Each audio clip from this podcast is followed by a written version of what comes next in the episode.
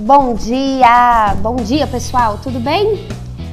Como foi o fim de semana de vocês? Eu sou Ana Maia, nós estamos mais um programa Segredos da Estética e o tema que eu escolhi hoje é bastante polêmico. Eu sei que muita gente tem curiosidade, quer mais informação. E o tema que eu escolhi foi sobre a acne, as espinhas, as famosas espinhas. É um tema que a aflige tanto os adultos quanto os adolescentes, né? E nós vamos saber um pouquinho mais sobre esse extraterrestre no nosso rosto. Então vamos lá? Quando o assunto é acne, né? Muitas vezes a primeira imagem que vem à nossa cabeça é a pele de um adolescente. Apesar desse problema afetar cerca de 85% dos adolescentes, ele também pode aparecer na vida adulta. Na adolescência, as acnes, né, as espinhas, surgem normalmente na zona T. O que é a zona T? Testa, nariz e bochechas. Nos adultos, a acne também costuma aparecer na mandíbula, no queixo, pescoço e nas costas, né? Além disso, elas tendem a ser vermelhas, inflamadas e causam muito incômodo. Bem, o que é a acne, né? A acne, gente, é uma doença que ela pode provocar manchas, cicatrizes, lesões na pele, elas normalmente, uma pele com acne sempre vai ter cravos e ela surge devido a um processo inflamatório das nossas glândulas sebáceas e dos folículos sebáceos. É uma condição que ocorre quando os poros ficam entupidos por células mortas, gerando o acúmulo de sebo, né? Que é uma substância produzida pelas glândulas sebáceas. E isso tende à proliferação bacteriana, causando a inflamação. Os cravos e espinhas, eles normalmente costumam aparecer não só no rosto, mas também pescoço, peito, ombros, nas costas. É muito mais frequente na fase da adolescência, porém também pode aparecer na fase adulta, tá? Principalmente nas mulheres. Mas Ana, o que, que causa acne, né? Bom, existem pessoas que já nascem com maior probabilidade para desenvolver a acne por conta da predisposição genética. Sendo assim, essas pessoas acabam sofrendo mais, porque ocorre uma alteração na composição desse sebo que desencadeia a inflamação na pele com maior facilidade, causando os diversos tipos de acne. A genética não é o único fator causador, tá? A acne ela pode ser considerada multifatorial, porque diversas situações que podem causar a acne. Como eu disse, pode ser a proliferação bacteriana, o excesso de sebo, hormonal, pode ser por excesso de maquiagem, falta de cuidado com o rosto. Tudo isso atrapalha com que a nossa pele fique saudável, atrapalha a, a saúde da nossa pele, né? Tem a acne também medicamentosa, que ela é causada por alguns tipos de medicamentos. O excesso de hormônios masculinos também pode disparar uma superprodução de sebo e com a oleosidade predominando numa pele, as espinhas se tornam ainda mais comuns. Como eu disse, podendo surgir no rosto, nas costas, no tórax, pois são regiões que possuem mais glândulas. E ela pode ser também disparada pela ação de uma bactéria chamada Cutibacterium acnes. E como que essa bactéria faz? O surgimento da acne, quando aquela pele está com aumento de sebo, de queratina, essa camada mais superficial da nossa pele, os folículos, né, os nossos porozinhos são obstruídos, isso se torna um ambiente propício para essa bactéria. E aí ela ativa o processo inflamatório. E isso vai muito devido à abertura da pele indevida também. Igual, por exemplo, uma pele com muita oleosidade, muito sebo do lado de fora. Aquela bactéria pode ficar numa pele íntegra, né? Que eu falo fechadinha, comendo aquele sebozinho, que é aquilo que alimenta ela, comendo aquele sebozinho. Aí você vai e tira um cravo você vai e mexe, por exemplo, numa outra espinha e você abre a sua pele. Então vai gerar um processo inflamatório, porque ela vai comer o sebo e vai achar uma abertura para entrar. Por isso que eu sempre falo às vezes, ah, vá fazer uma limpeza de pele. Primeiro, para trabalhar a oleosidade da sua pele. Segundo, para você não abrir a sua pele de forma indevida e gerar essa inflamação, dar essa oportunidade à bactéria.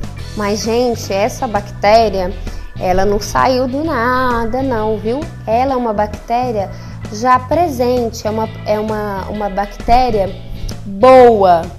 Que come esse sebo, ela é naturalmente encontrada na nossa pele. Quando ela gera a espinha, né? Gera esse processo inflamatório, é uma oportunidade que ela encontrou de entrar no nosso folículo, no nosso poro. O que acontece? Ela tá ali naquela pele comendo o sebozinho, que é o alimento natural dela, e aí tem um porozinho com sebo em excesso, ou então foi aberto indevidamente.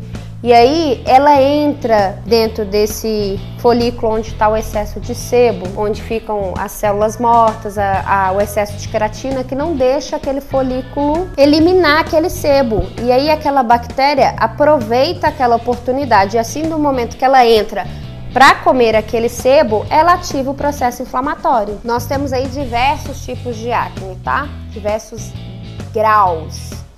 Nós temos aí a acne grau 1, que seria a não inflamatória, né?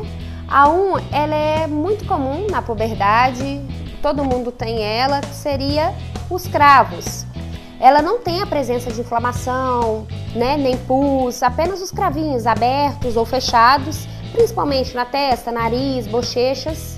Nós temos a acne grau 2, que a gente chama de pustulosa.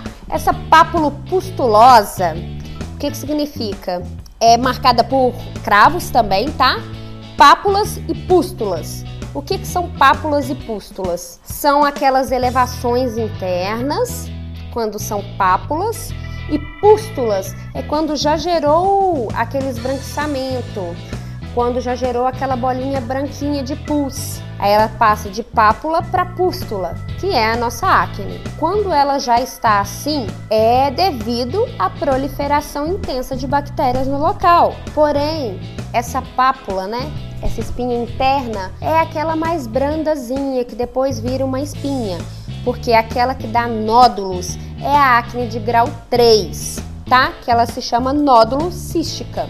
Dá aquelas espinhas internas mais com nódulo, mais durinhas, mega doloridas.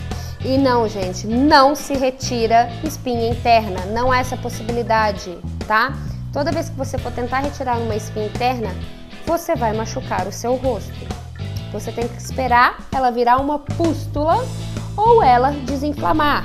Mexer numa espinha em si é muito arriscado, porque a gente está lidando com bactéria. Então você pode espalhar aquilo para o rosto.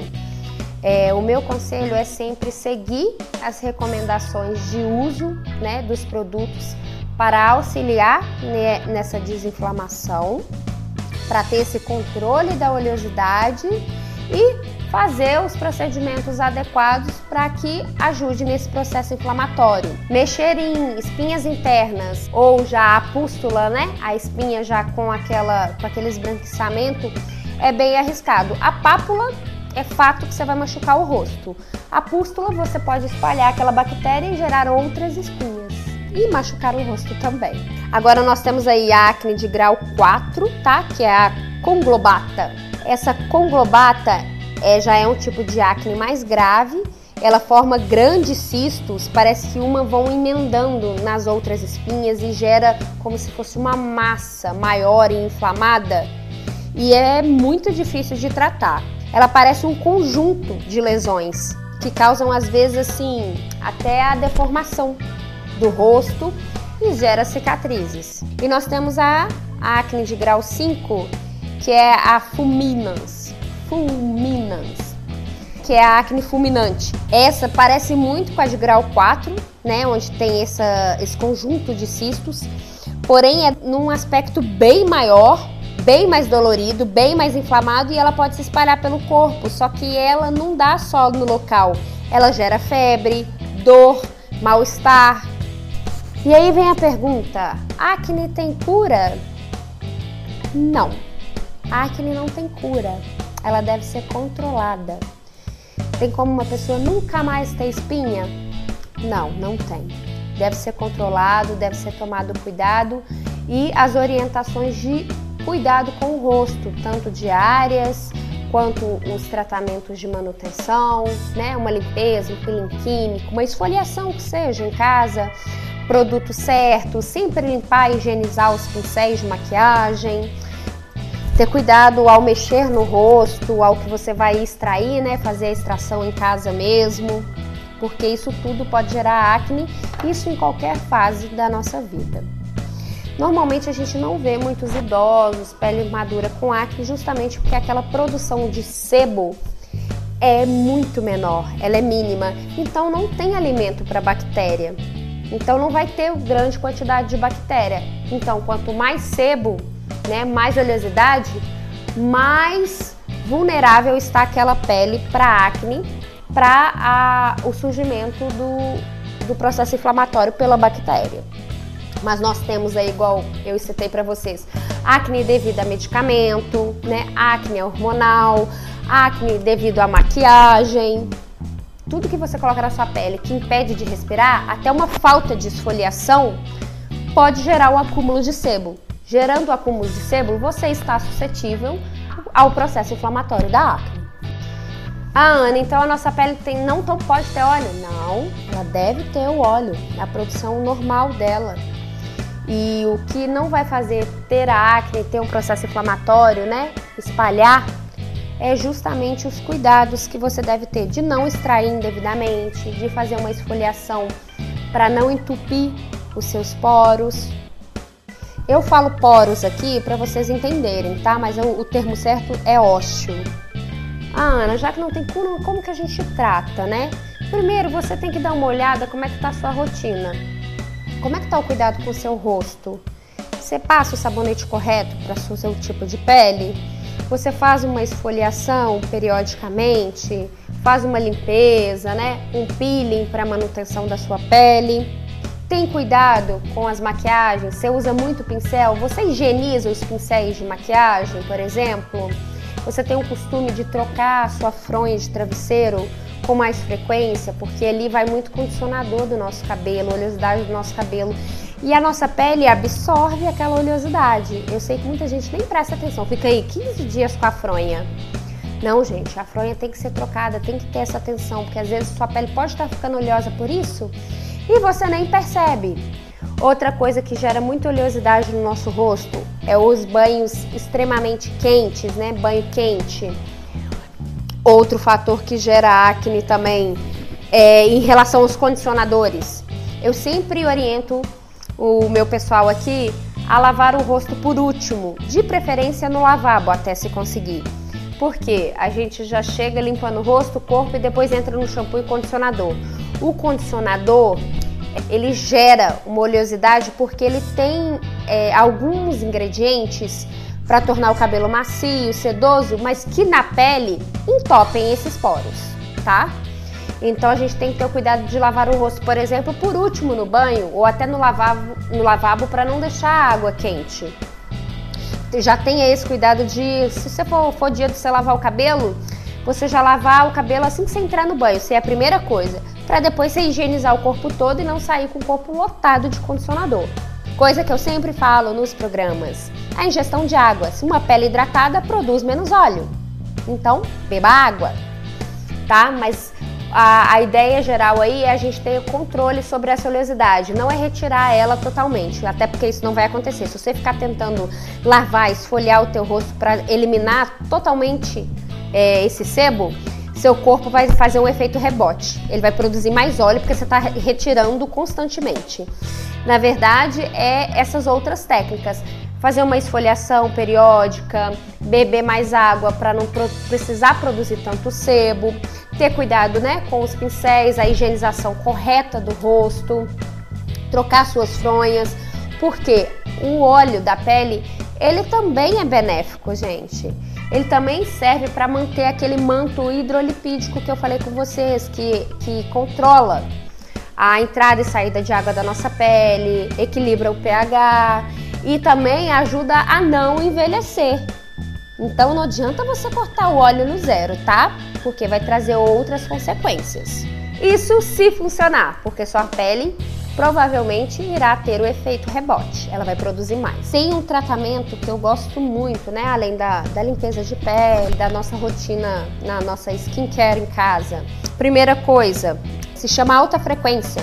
O alta frequência é um aparelho muito comum na estética que ele auxilia muito nos tratamentos de acne. Ele faz como se fosse uma esterilização da área, sabe? Através do ozônio, da produção de, de dos tratamentos de ozonioterapia. Isso auxilia a redução da inflamação, ao abatimento daquela bactéria ali que está inflamando, causando um processo inflamatório, é além de acalmar e ajudar a cicatrizar. Se chama alta frequência. Ele é muito feito no final das limpezas de pele, justamente porque o profissional acabou de extrair os cravos ali, fez a higienização da pele, ele vai entrar com alta frequência. Para quê? Para evitar que alguma bactériazinha numa área íntegra entre aonde ele abriu para extrair. Ele faz como se fosse uma esterilização. Ele é bactericida, fungicida, é, acalma a pele, auxilia muito na circulação, na oxigenação daquela pele e na sua recuperação.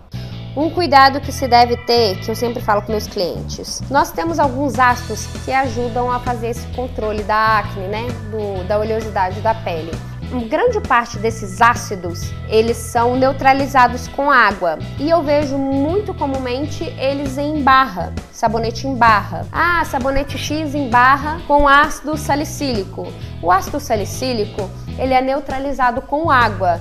Então, a partir do momento que você molha o sabonete em barra para passar no rosto, o ácido salicílico não está atuando, assim como muitos outros. Eu sempre priorizo o sabonete líquido quando for com esses ácidos. Primeiro, por causa da sua eficiência. Segundo, por causa da higiene. Sabonete em barra é, acumula bactéria, tá? Principalmente se ele ficar solto dentro do banheiro, gente. Priorizem sabonetes líquidos, se forem usar com ácidos, tá? Mas não usem qualquer um. Sempre procure um profissional que ele vai te auxiliar a respeito disso, do que é melhor para sua pele. Nós temos aí outras coisas para ajudar também, tanto no pH daquela pele quanto a fechar aqueles poros, que são os tônicos. Uma pele que está cheia de acne, que está irritada, sensibilizada, procure tônicos suavizantes ou uma água micelar. A água micelar ela serve para tirar maquiagem, ela serve para hidratar, para equilibrar o pH para limpar aquela pele sem agredir. O tônico suavizante também. E nós temos o tônico adstringente. O tônico adstringente normalmente são para peles oleosas que tem aqueles poros dilatados. Aí eu já recomendo